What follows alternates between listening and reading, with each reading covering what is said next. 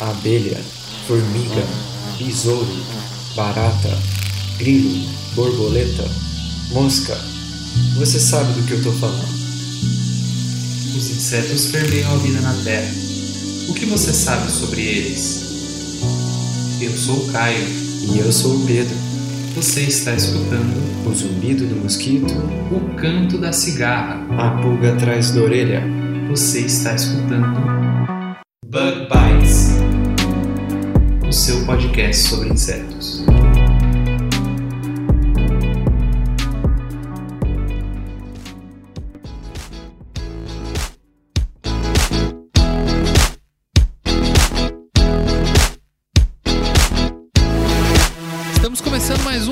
Bites, falando aqui diretamente da Toca do Besouro Studios. Se você aí está escutando a gente pela primeira vez, seja muito bem-vinda, seja muito bem-vindo. Nós somos o Bug Bites, o seu podcast sobre insetos e ciência relacionada à entomologia. Viu? Não esquece de seguir a gente em todas as redes sociais, hein? No episódio de hoje, a gente vai conversar com a Silvana Souza, que trabalha com controle alternativo de pragas, e ela veio conversar com a gente sobre esse assunto. A Silvana ela é uma das organizadoras do segundo encontro de entomologia e conservação da biodiversidade. Você deve ter escutado alguns spots aí dos últimos Bug Bites que a gente falou sobre esse encontro, né? Bom, esse evento vai rolar do dia 18 ao dia 22 de outubro, totalmente gratuito pelo YouTube. Eu tava conversando com a Silvana, esse evento nem começou, falta aí alguns dias e ele já é um sucesso. Ela falou para mim o número de inscritos, o número de convidados, o número de gente que vai participar disso. E cara, você não pode deixar de participar desse evento. Gratuito, online, cara, não tem desculpa para não participar. Olha só, vão ser mesas redondas, vão ser palestras, apresentações, vai rolar mini curso e ó, até publicação de trabalho com ISBN. Você aí que tá na iniciação científica e nunca publicou um trabalho, essa é a tua chance, hein? Se você tiver interesse em participar, não deixa de se inscrever no link que a gente vai deixar aqui na descrição desse episódio ou lá no nosso post nas redes sociais, beleza? Mas antes da gente ir para o episódio dessa semana, eu preciso lembrar você ouvinte de divulgar esse episódio para os seus contatos, nos seus grupos do WhatsApp, se ele não caiu de novo, nas redes sociais, porque isso ajuda a gente demais. Além disso, o Bug Bites faz parte da rede Agrocast a primeira rede de podcast do agro do Brasil. E falando em Agrocast, hoje eu vou convidar você ouvinte a conhecer o Mundo Agro Podcast. O Mundo Agro é apresentado pelo engenheiro agrônomo e professor Rogério Coimbra e leva até você informações relevantes e atualizadas sobre novas tecnologias, pesquisas e aplicações que movimentam o agronegócio no Brasil e no mundo. É uma linha de comunicação direta entre o campo e a cidade. Toda segunda-feira tem um episódio novo, com temas ligados ao agronegócio, logística, inovações, sementes e muito mais. Então, ouvinte do Bug Bites, não deixa de ouvir o Mundo Agro Podcast na sua plataforma de podcast favorita. Vamos lá para o nosso episódio?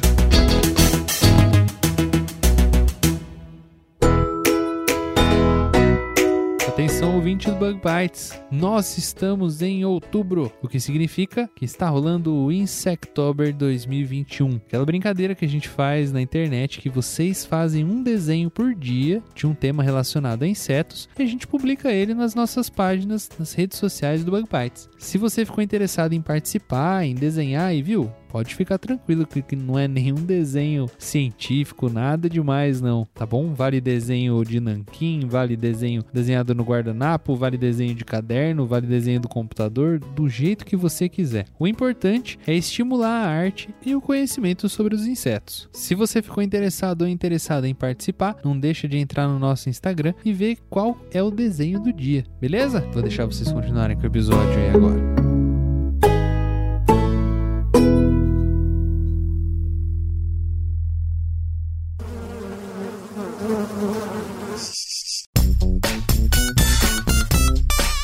Então, conforme o combinado, eu tô de volta com a Silvana Souza. Silvana, seja muito bem-vinda ao Bug Bites. Oi, Caio. Cumprimento a todos. É um prazer estar aqui com vocês hoje no Bug Bites, um podcast que eu acompanho há muito tempo. Estou muito honrada. Legal, Silvana. A honra é toda nossa de conversar com você, falar sobre o seu trabalho e tem uma surpresinha ali no final, né? Mas, Silvana, conta pro ouvinte do Bug Bites Quem que é a Silvana no mundo dos insetos? Bom, minha história começou um pouco, digamos que descobri o mundo dos insetos, né? Eu não, nunca planejei trabalhar com insetos, mas eu sempre tive a vontade de ser bióloga. Não entendia muito bem a profissão, mas sempre quis ser. Então, em 2014, quando eu estava no último ano do ensino médio, surgiu a oportunidade de começar a fazer uma iniciação científica, mas com alunos que ainda estavam no ensino médio. Então eu fui, mandei meus documentos, né? E fui selecionada. E eu cheguei e falei: "Nossa, eu quero trabalhar com genética". E aí me direcionaram para uma professora que trabalhava com interação inseto-planta. E aí ela olhou para mim e falou: "Olha, eu vou te desanimar um pouco, mas eu trabalho com interação inseto-planta, não é com genética". E eu falei: "Não, tudo bem, estou disposta a aprender". E então comecei aí a minha relação com a entomologia, com a interação inseto-planta em 2014. No outro ano, em 2015,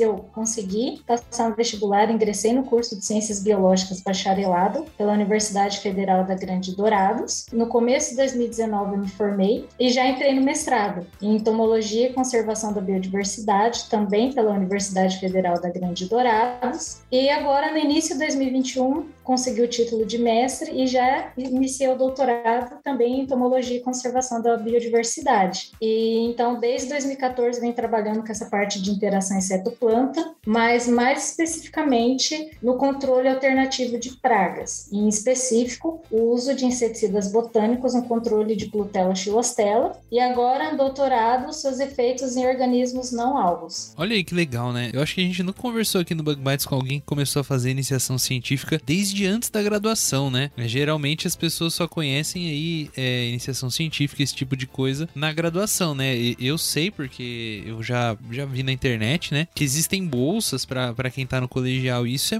é, assim, é muito legal. Pouca gente sabe disso, né? Foi muito bom você contar essa sua experiência. Eu acho que para você foi uma experiência muito positiva, né? Tanto que você trabalha até hoje, né? Sim, e reforça a importância disso. Sim, exatamente. Eu queria fazer ciências biológicas, mas eu não tinha noção de, do que, que era a universidade, o ambiente acadêmico, do, do que eu realmente queria trabalhar. Eu tinha na minha cabeça genética, mas quando eu entrei na universidade, tive é, contato com o ambiente de pesquisa mesmo, de realizar experimento, ter uma rotina de laboratório, conhecer a universidade, as disciplinas, antes mesmo de entrar no curso, foi fundamental para que eu tivesse certeza que era aquilo que eu queria fazer. Então, eu indico para quem tiver oportunidade, quem ainda estiver no ensino médio, pesquisa que tem, a pessoa recebe uma bolsa e você consegue acompanhar e entender um pouco melhor do curso que você pretende fazer. Olha só que legal, né? Eu mesmo só, só descobri isso na, na faculdade. Eu acredito que muita gente, que inclusive o nosso ouvinte deve conhecer, se, se não for o caso dele, gosta de ciência desde pequeno, né? Eu sempre tive interesse por ciência desde pequenininho. Sempre gostei muito de assistir, de ler, sabe? Desse tipo de coisa. E se eu soubesse que existia uma oportunidade dessa, eu acho que eu seria uma dessas pessoas que ia tentar uma coisa assim, sabe? É, é, é muito bom isso, estimular os jovens, quem tá no colegial ainda é bastante novo, né? Mas não deixa de ser uma oportunidade de, como você mesmo falou, de viver o mundo acadêmico e ver se é isso mesmo que a pessoa quer, né? Eu imagino para você que tava ali no final do colegial, receber uma bolsa que a gente sabe que é pequena, né? A bolsa de iniciação científica é assim, mas assim, cara, é um, é um dinheirinho que você tá ganhando para fazer uma coisa que você gosta, né? Pô, isso é muito legal, muito, muito bom. E mesmo. o seu currículo começa antes mesmo de você ingressar em uma universidade. Exatamente. Isso é maravilhoso, porque querendo ou não, você já amadurece, né? Porque existe uma grande diferença do ensino médio para a graduação, para a universidade. Então, a iniciação científica ela faz essa ponte para que seja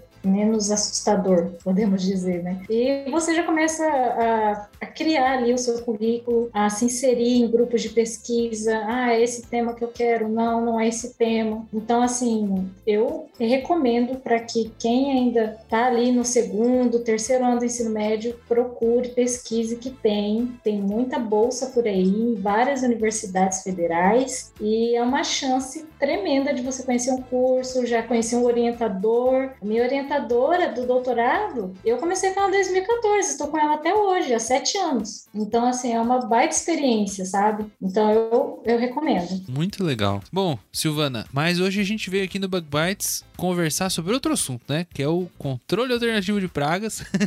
não que esse assunto não esteja muito legal, mas será que você pode contar para o nosso ouvinte do que se trata o controle alternativo de pragas? Posso. Eu vou introduzir um pouquinho o tema para que faça sentido depois o, o porquê da, da pesquisa que eu realizo hoje, né? Então, basicamente, o uso incorreto e indiscriminado de, de inseticidas sintéticos ocasionou algumas consequências, né, ao longo dos anos, como por exemplo a evolução da resistência a inseticidas sintéticos e insetos, contaminação do meio ambiente e principalmente a passagem de insetos que eram considerados pragas secundárias à categoria de pragas primárias, né? Então isso começou a chamar muita atenção e levantou a necessidade de utilizar uma alternativa menos agressiva ao meio ambiente e ao homem de forma geral. Então aí nós temos o manejo integrado de pragas, o controle alternativo, que ele basicamente é um sistema de manejo que ele utiliza várias técnicas ou métodos apropriados para manter essa população, né, a população da praga, dentro dos níveis de dano econômico, né, para que ela não passe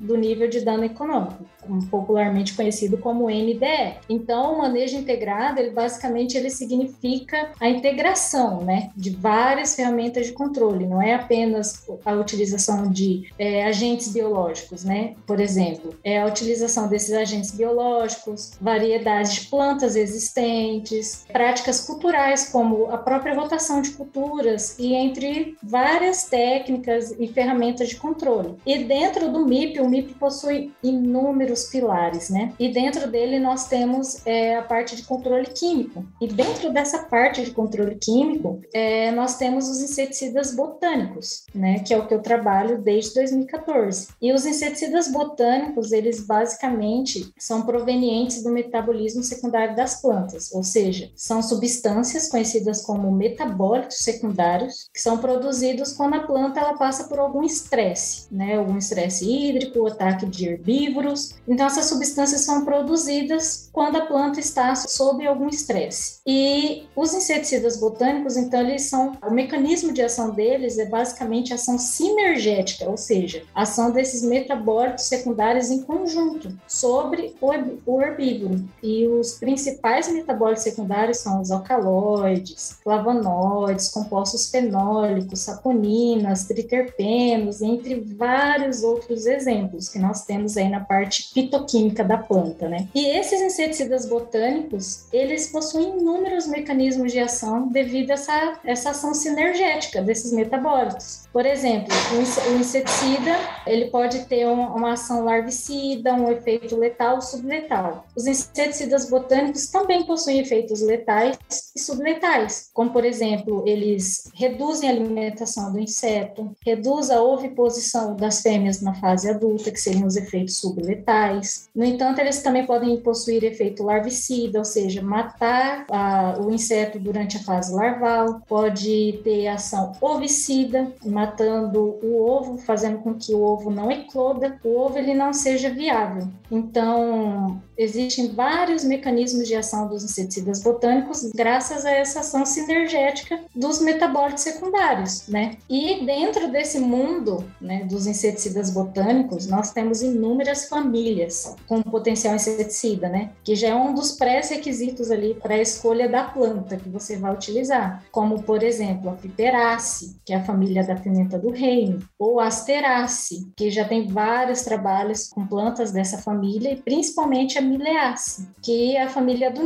Então nós temos vários conhecimentos, várias famílias, perdão, com potencial inseticida. E o mais curioso é que não é algo recente, né? Nós devemos frisar isso. Não é algo que foi inserido recentemente dentro do manejo integrado de pragas. Isso, o uso de inseticidas botânicos vem desde a década 30 ou 40. E o Brasil, ele foi durante muito tempo produtor e exportador desses produtos, né? Como, por exemplo, piretro, a retenona, a nicotina. Então, ao longo ali da Segunda Guerra Mundial, esses inseticidas botânicos, eles foram sendo gradativamente substituídos pelos inseticidas sintéticos, devido à sua concentração de substâncias, porque, como eu falei anteriormente, são substâncias produzidas quando a planta está sob algum estresse, né? Então elas nem sempre são produzidas na mesma quantidade. Então isso acaba influenciando o efeito dela, né? Então atualmente, devido aos é, fatores já ditos anteriormente, como a resistência de insetos, contaminação do meio ambiente, o interesse pelos usos dos inseticidas botânicos aumentou é, novamente. Então isso é, acaba como que um método de prevenção utilizado dentro do MIP e nós ressaltamos que não é um método que vai substituir o uso dos inseticidas sintéticos, mas é um método que vai ser utilizado em conjunto com microorganismos, com agentes biológicos para o controle dessas pragas. É, Silvana, isso que você falou é mesmo muito importante, né? Porque é, geralmente quando a gente escuta falar de uma alternativa ao controle químico, né? Muita gente imagina que, por exemplo, o controle biológico vai exterminar o uso de químicos, né? Ou que, como você estava contando bastante pra gente sobre os inseticidas botânicos, que eles eles estão retornando para substituir, né? E isso é muito importante a gente falar quando a gente está falando de MIP, que o ideal no MIP não é você queimar uma ferramenta, né? E sim você ter várias, né? Várias ferramentas, uma ação em conjunto. Isso mesmo, isso era uma coisa que, assim, um pouquinho do meu background, né? Eu, eu trabalhei numa empresa, uma empresa privada, e eu fui para lá, um dos projetos que eu tinha era trabalhar com controle biológico e existia muito esse questionamento para mim, sabe? Questionavam assim: ah, mas se a gente usar isso, a gente vai poder deixar de usar o inseticida B? Eu falava assim: não, gente, ó, vocês têm que entender. O inseticida B, vocês pegam ele, guardam ele lá dentro do armazém, dentro do armário, colocam um rotulinho nele escrito assim: ó, usar em emergências, porque emergências acontecem, né? E isso é muito importante no manejo integrado, a gente saber usar todas as ferramentas certas na hora certa. Não adianta simplesmente usar um milhão de inseticida botânico misturado com inseticida químico, com controle biológico e nada vai funcionar, né? Exatamente, a ideia é essa, porque tem uma ideia errônea que os inseticidas botânicos vieram para substituir. E esse não é o intuito. Ele é um método de controle que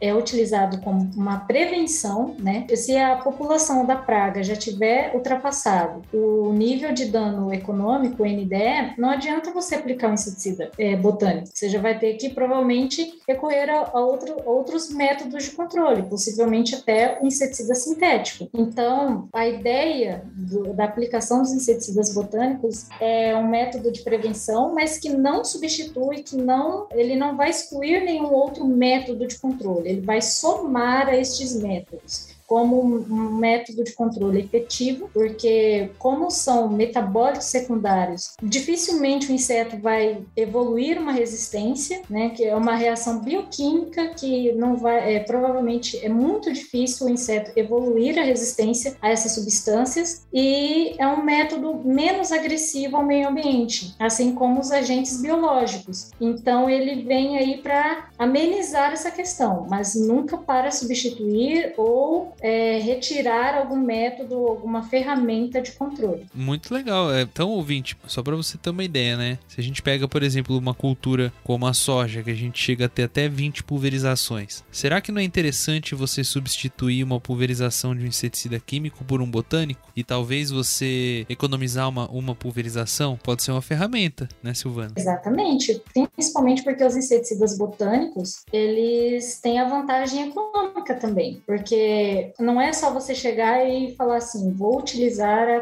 planta da família Anonace. Não, nós temos que ver se ela é uma planta perene, se ela é uma planta que tem alta distribuição e principalmente utilizar partes renováveis da planta, como por exemplo flor, fruto, flor também, folha. Então, como são partes renováveis, o próprio produtor ele pode ali coletar, utilizar vamos supor o método de infusão, que é você ferver, é, esquentar a água, desligar antes de ferver você coloca aquelas folhas em contato com a água, abafa, espera 24 horas e aquele líquido você vai e aplica na sua cultura. Então é um, é um método de controle muito acessível. Mas aí uma vantagem dos inseticidas botânicos, a questão do você vai economizar, porque o inseticida sintético tem todo um custo por trás dele. E o inseticida botânico já é algo mais que o produtor ele consegue fazer tranquilamente, que não oferece um risco para o produtor que vai acabar produzindo, aplicando. Então, essas são algumas das vantagens dos inseticidas botânicos. Bom, muito interessante. Isso me fez até lembrar uma vez que a minha mãe ela tinha uma hortinha e ela falou assim: Nossa, eu li na internet que se eu comprasse uma semente de. O pessoal fala fumo, né? Mas o correto é a gente falar tabaco, mas falava assim: Ah, eu queria ver uma sementinha, uma sementinha de fumo para eu plantar e fazer uma cauda, não sei o que. Será que funciona? Eu falei, ó, oh, mãe, até onde eu sei, funciona para pulgão e tal, uma coisa ou outra. Mas se for uma infestação muito grande, aí é complicado. Mas aí tem diversas receitas, né? Então eu acho que é mais ou menos nesse sentido, né, Silvana? Exatamente, é isso mesmo. Quem nunca, né? Aquela frase do quem nunca utilizou uma receita, né? De ah, a minha avó falou, né, que o fumo, como era conhecido, né? Ah, é bom para aplicar e a pessoa vai lá e aplica. Então, isso, é, a essência dos inseticidas botânicos é principalmente conhecimento popular. As plantas geralmente utilizadas são plantas medicinais, que daí a pessoa olha e fala: oh, eu faço chá daquela planta para gastrite, para dor, para inflamação. E aí essa planta, ela, você já sabe que, opa, não faz mal para quem vai consumir, né? Para quem vai aplicar. Ela é uma planta medicinal. Então você já começa a elaborar ali um estudo para verificar o potencial inseticida. E é o conhecimento popular puro e basicamente os inseticidas botânicos eles estão ali para agricultura familiar, para horta orgânica. Então é muito disso de você utilizar o que a natureza provém como um método ali para te auxiliar no controle de pragas.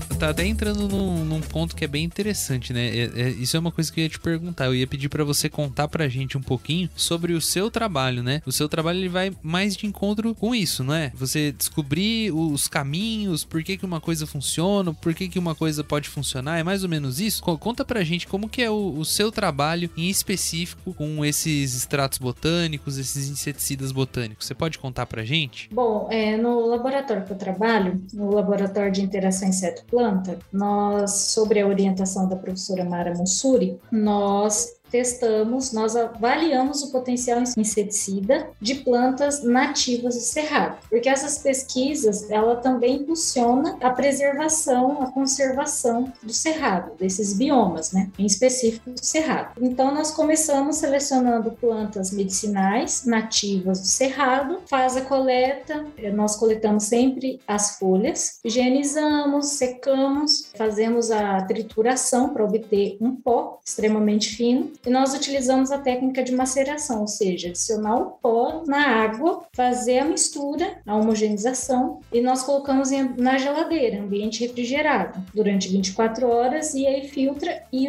nós testamos. No laboratório, nós temos a Plutella xilostela. Ela é conhecida popularmente como traça das crucíferas. Ela é o principal lepidóptero praga das brásicas, ou seja, couve, couve-flor, mostarda, né, são, é, são hortaliças presentes na nossa alimentação diariamente. E ela é um inseto que existem estudos que afirmam que foi o primeiro inseto a desenvolver resistência ao DDT. É, 18 meses após é, começar a utilizar diamida, as diamidas no controle de Plutela, ela já apresentava resistência e também tem estudos que afirmam que é um, é, foi o primeiro inseto resistente às toxinas do BT e atualmente é resistente a 101 princípios ativos registrados. Então, é um inseto de difícil controle e que ataca hortas. Nós já encontramos em 2015 até uma horta orgânica que o produtor ele perdeu 100% da sua produção, porque ele não conseguiu controlar, nem utilizando inseticida sintético. Então, ele perdeu, ele falou, ele ligou para nós, nós tínhamos o contato dele, falou: Silvana, eu vou queimar tudo.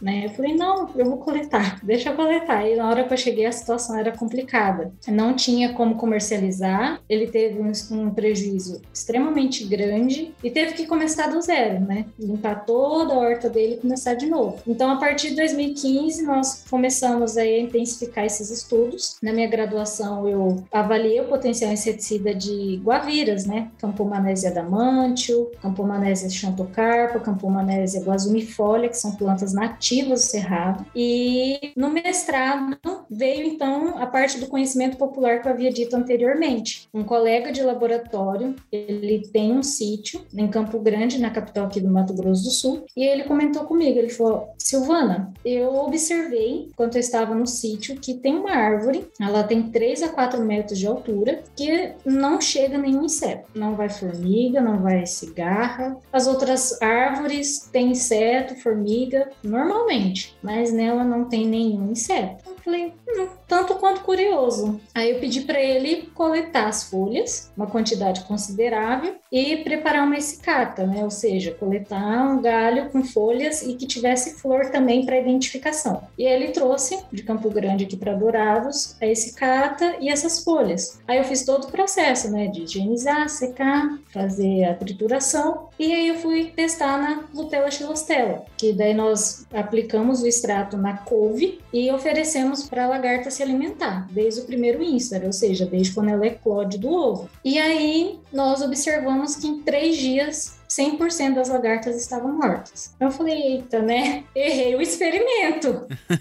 falei, vou repetir o experimento. Fui de novo, 100% dos indivíduos mortos. Eu falei, eu errei de novo. Tá vendo, pessoal? Esse, esse é o cientista verdadeiro. Quando ele acha que ele acertou, ele precisa repetir mais umas 20 vezes para ele ter certeza de que teve algum efeito, né? Nosso ouvinte deve estar pensando: não, não, mas ela acertou. Não necessariamente, né, Silvana?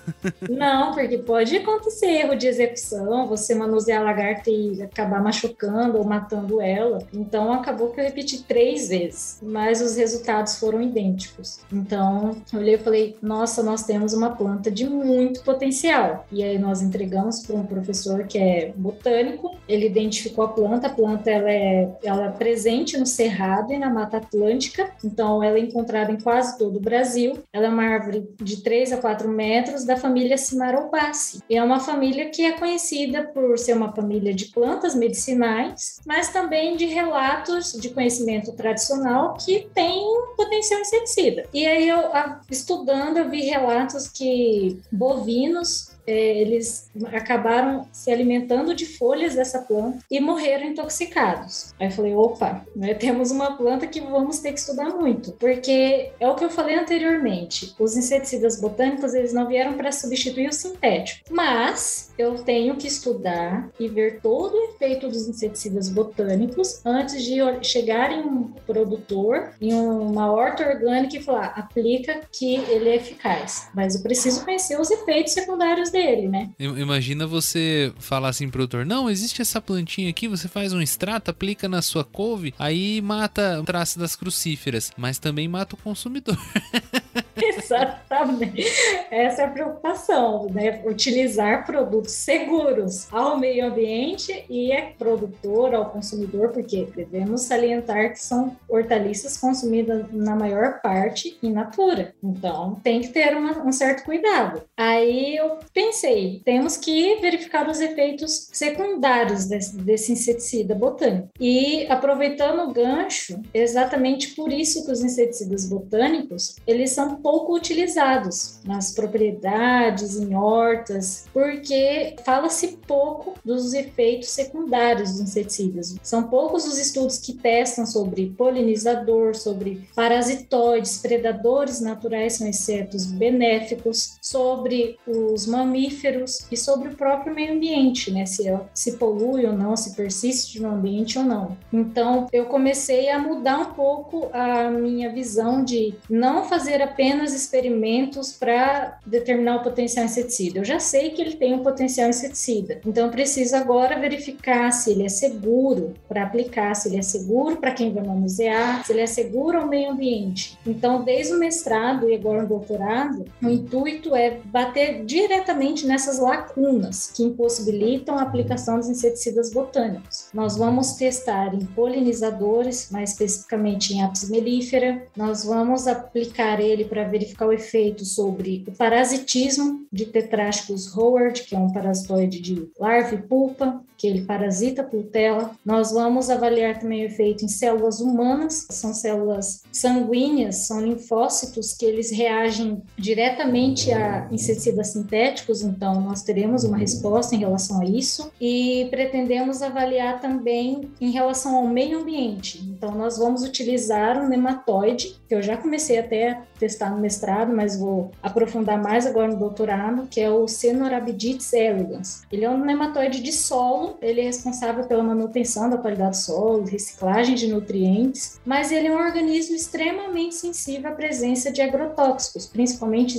herbicidas e inseticidas, e sendo considerado um bioindicador de poluição da água e do solo. E além de ser um bioindicador, ele possui uma homologia genética de 80% com o genoma humano. Então ele vai me, me responder se o inseticida ele é seguro ao meio ambiente, e seguro ao consumo, né, ao produtor principalmente. Então esse é o intuito da minha pesquisa atualmente. Nós já sabemos que a planta que eu trabalho da família Cimarobaceae, ela tem potencial inseticida e ela é efetiva no controle de pultela, nós podemos afirmar isso, mas e os efeitos secundários, né? E ao meio ambiente, então agora nós vamos começar também a identificar essas substâncias, né? Porque como eu havia dito, são inúmeros metabólicos secundários em uma planta. Então, qual que é a substância responsável por esse efeito na pultela? Quem sabe identificar, né, conseguir determinar qual que é a substância dessa planta que tem o efeito inseticida e a partir daí pensar em trabalhar com produtos a partir dessa substância, porque daí se produzir produtos dessa substância é uma saída para utilizar em áreas maiores, porque daí não depende só da planta, entende? Então é uma maneira de você sair um pouco da agricultura familiar, do cultivo orgânico, para você conseguir chegar até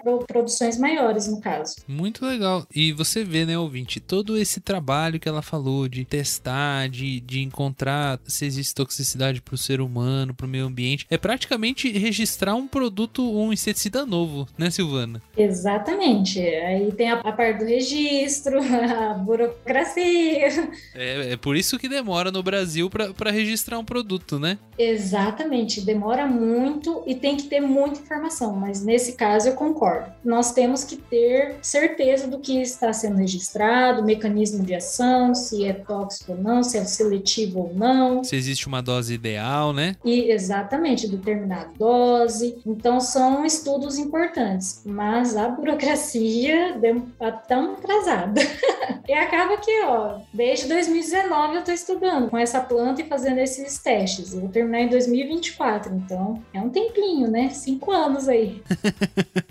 Dedicado só. Olha só, então que interessante, né? Uma história que um amigo contou de uma planta e aí outro já fala que o gado não se alimenta e aí você faz um teste. E eu tava até pensando aqui, né? É engraçado a gente pensar como que são as coisas, né? A Plutela, é, a Silvana pode me corrigir se eu, se eu tiver enganado, o centro de origem dela é Portugal, né? É na Europa. Isso. Isso, tá certo. Ela provavelmente ela é uma, uma praga que ela foi introduzida em algum determinado momento da humanidade na América Latina, né? No, na, na América do Sul, aqui no Brasil. É importante para uma série de, de, principalmente de folhosas que você falou, né? Que eu acredito que seja por isso que ela tenha adquirido essa resistência, porque são, são culturas assim que você tira todo mês e o consumo é bem grande, né? E aí foi se encontrar lá no Mato Grosso do Sul, numa propriedade rural, numa área de cerrado ou numa árvore na nativa do Brasil com um, um, um, efeito inseticida, né? Olha só que interessante a riqueza da nossa biodiversidade que a gente tem no nosso país, né? A gente tem uma coisa aqui no Brasil, às vezes aí no quintal da sua casa, do outro lado da rua, que ele pode ter um valor inestimável, né? Exatamente. Por isso salientamos sempre a importância da preservação, da conservação dos biomas brasileiros. O Brasil ele é muito rico né, na sua flora e tem inúmeras espécies espécies que nem foram identificadas ainda. Então, imagina um país tão rico, uma flora tão diversa, você encontrar plantas que têm um, um alto potencial inseticida, são efetivas no controle e você acaba perdendo porque não acaba não identificando, desmatamento, entre outros problemas, acabam impedindo né, a identificação dessas plantas, o estudo fitoquímico, os ensaios biológicos para ver se é, auxilia ou não no câncer, é, se tem potencial inseticida ou não, enfim, são várias variáveis aí. Então, nós salientamos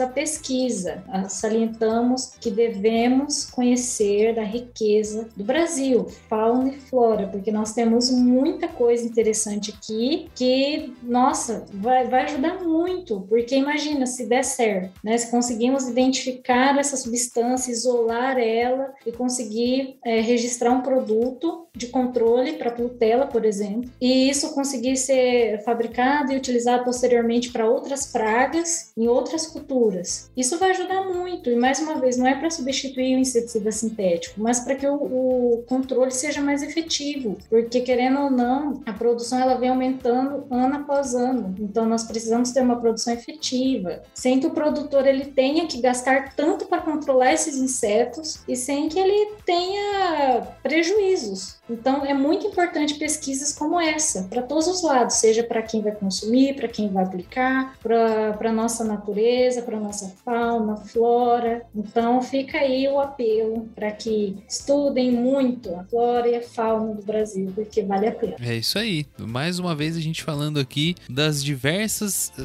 importâncias da pesquisa, né? Ó, então, olha só, em resumo, né, Silvana? Lá atrás, há sete anos atrás, uma menina que estava pensando em entrar na faculdade, teve oportunidade de pegar uma bolsa de estudos para fazer uma iniciação científica, entrar no mundo acadêmico. Aí um amigo descobre uma planta que tem um potencial, tem assim, a ideia de que ele pode servir para alguma coisa, né? E aí se descobre um inseticida botânico, faz um extrato, descobre um inseticida botânico que tem um grande potencial de controlar uma praga super importante que hoje a gente não consegue controlar. Então olha só, a sementinha que foi plantada lá atrás de uma bolsa de estudos, né? Né? Do governo federal, né, Silvana? Isso, exatamente. Olha o fruto que uma sementinha dessa pode gerar, né? Quantos frutos será que a gente não tá perdendo por uma série de coisas que tiram isso do caminho, né? O jovem que não consegue entrar na universidade, o jovem que não tem oportunidade, uma área que é desmatada e a gente acaba com uma biodiversidade que a gente nem sabia para que ela servia, né? Ou então a pesquisa que não é bem fomentada. Olha só quanta coisa que se junta para trazer uma ferramenta pra gente, né? Então isso tudo é, é muito importante esse episódio ficou super legal. Eu tô muito feliz, Silvana. Muito obrigado pela sua participação hoje. Eu que agradeço. Fiquei,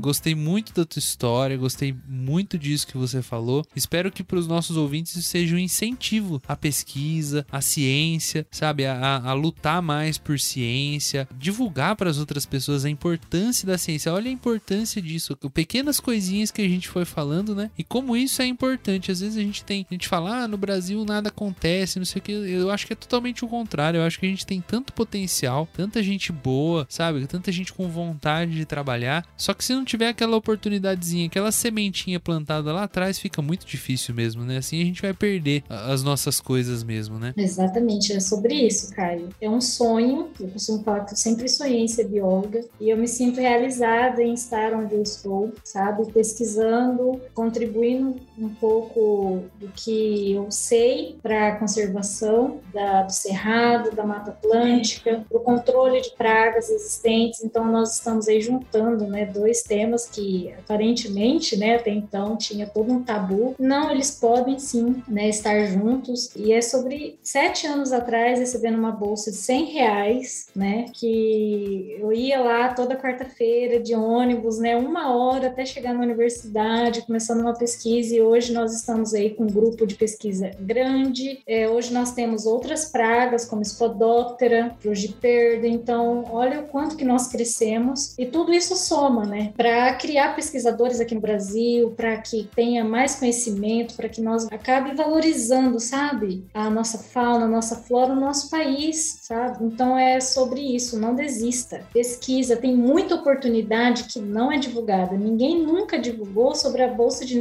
iniciação científica do ensino médio. Mas existe, existe muita oportunidade oportunidade, então pesquisa, que não é inacessível, tem como. Então vai atrás, você vai ver que é um mundo muito fascinante e você não vai se arrepender, eu garanto isso. Então fica aqui meu pedido para que procurem, sabe? Procurem porque oportunidade tem. Claro que infelizmente não é da mesma forma para todos, mas tem oportunidade que não é divulgada. Então vamos atrás que dá certo, sempre dá certo. É isso aí. Silvana, já emendando nesse papo que a gente está falando, né? A gente está falando aí da importância da divulgação científica, da importância da conservação. Você é uma das organizadoras desse segundo encontro de entomologia e conservação da biodiversidade. Conta para os nossos ouvintes sobre o que, que é esse, esse evento que vocês estão organizando, quando que ele vai ser, o que, que vai rolar. Já aproveita e conta para a gente porque eu tenho certeza que é uma oportunidade de conhecer mais sobre ciência, mais sobre entomologia e também sobre tudo isso que a gente falou aqui, né? Que é a importância da conservação da biodiversidade, a importância da ciência. Conta para nós como é que vai ser esse evento. Exatamente isso, Caio. O encontro de entomologia e conservação da biodiversidade nasceu em 2020 com o intuito de aproximar as pessoas durante a pandemia, porque parou os eventos científicos, então surgiu a necessidade de fazer algo online. Nós estamos na segunda edição e essa segunda edição acontecerá do dia 18 de outubro a 22 de outubro. É um evento 100% online, então você pode assistir no conforto da sua casa, onde você estiver, com inscrições gratuitas, pensando exatamente nesses estudantes, né, que possuem bolsa e principalmente é um evento para todos os profissionais, pesquisadores, professores, estudantes de graduação, de pós-graduação, seja de ciências biológicas, agronomia, biotecnologia e vários cursos de pós-graduação. Nós teremos, como você comentou no início, mini cursos gratuitos. São cinco mini cursos de é, vários temas aí, ecologia, bioestatística, manejo integrado de pragas, insetos aquáticos. Então, é um evento multidisciplinar que abrange aí sobre taxonomia sistemática de insetos, ecologia e biogeografia de insetos, entomologia agrícola e agroecológica. Então, nós teremos a apresentação de trabalhos e esses trabalhos serão publicados em anais com ISBN, o que vai somar muito no seu currículo, pode ter certeza disso. Nós teremos mesas redondas e muitas palestras com profissionais aí renomados da área. E então eu conto com vocês. Para mais informações, para fazer sua inscrição, acesse even3.com.br barra EECB 2021.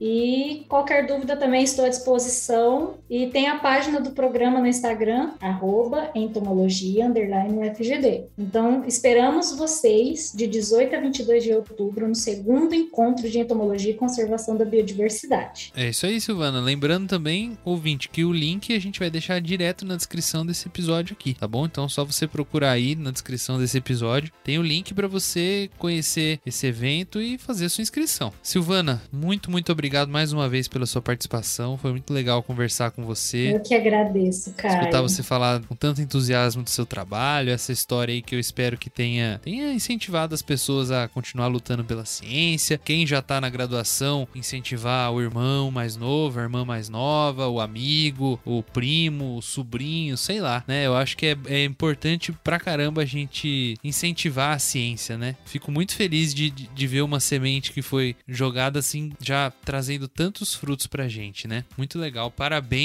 e muito, muito obrigado. Muito obrigada, Caio. Muito obrigada por todo o carinho. É, e eu estou muito honrada em estar aqui. Como eu falei anteriormente, é um podcast que eu acompanho já tem um tempo e espero voltar aqui daqui uns anos falando que deu certo a pesquisa, né? Que conseguimos aí, é, depois de todos os resultados, né? Ter um produto. Eu espero vir dar essa notícia em primeira mão aqui no podcast, hein, Caio? Oh, com certeza. As portas estão sempre abertas para falar sobre o que você quiser. Se tiver mais coisa para trazer pra gente, novidade ou que não for novidade, você sabe bem que o Bug Bites está sempre de portas abertas pra gente falar de ciência, falar de entomologia, trocar essas ideias, tentar divulgar mais isso, trocar esse monte de informação que a gente troca. Isso é muito legal, né? O próprio evento é, traz esse ambiente online pra gente. O Bug Bites está aqui. A gente já tá mais de três anos aí tentando trazer um pouquinho mais de entomologia, descomplicar um pouquinho mais esse assunto para as pessoas. Isso é muito importante. Bastante. Continue com isso durante muitos anos. Vamos e continuar. conte comigo sempre. Obrigado, Silvana. Eu que agradeço. Então, ouvinte, a gente já tá indo embora, mas antes de ir embora, não se esquece de compartilhar esse episódio com todo mundo, seguir o Bug Bites em todas as redes sociais, ficar ligado até o próximo episódio do Bug Bites e não deixa de se inscrever no evento que a Silvana veio falar. Né, Silvana? Exatamente. Eu espero todos vocês lá, hein? E obrigado a todos vocês. É isso aí. A gente vai ficando por aqui e fique ligado no próximo episódio.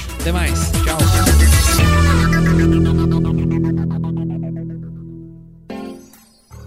Esse episódio é patrocinado por você ouvinte. Sim, você mesmo que está escutando a gente e que divulga o Bug Bites para todos os seus amigos e amigas. Vocês fazem a diferença para que o Bug Bites atinja mais pessoas e continue crescendo. Não se esquece de que o Bug Bites está em todas as plataformas de podcast, inclusive no Spotify. Aproveita e manda esse episódio lá no seu grupo do WhatsApp. Vocês não têm ideia de como isso ajuda a gente. Muito, muito obrigado pelo apoio. Este podcast foi editado por Orelha, o Estagiário. Edições de podcasts e criação.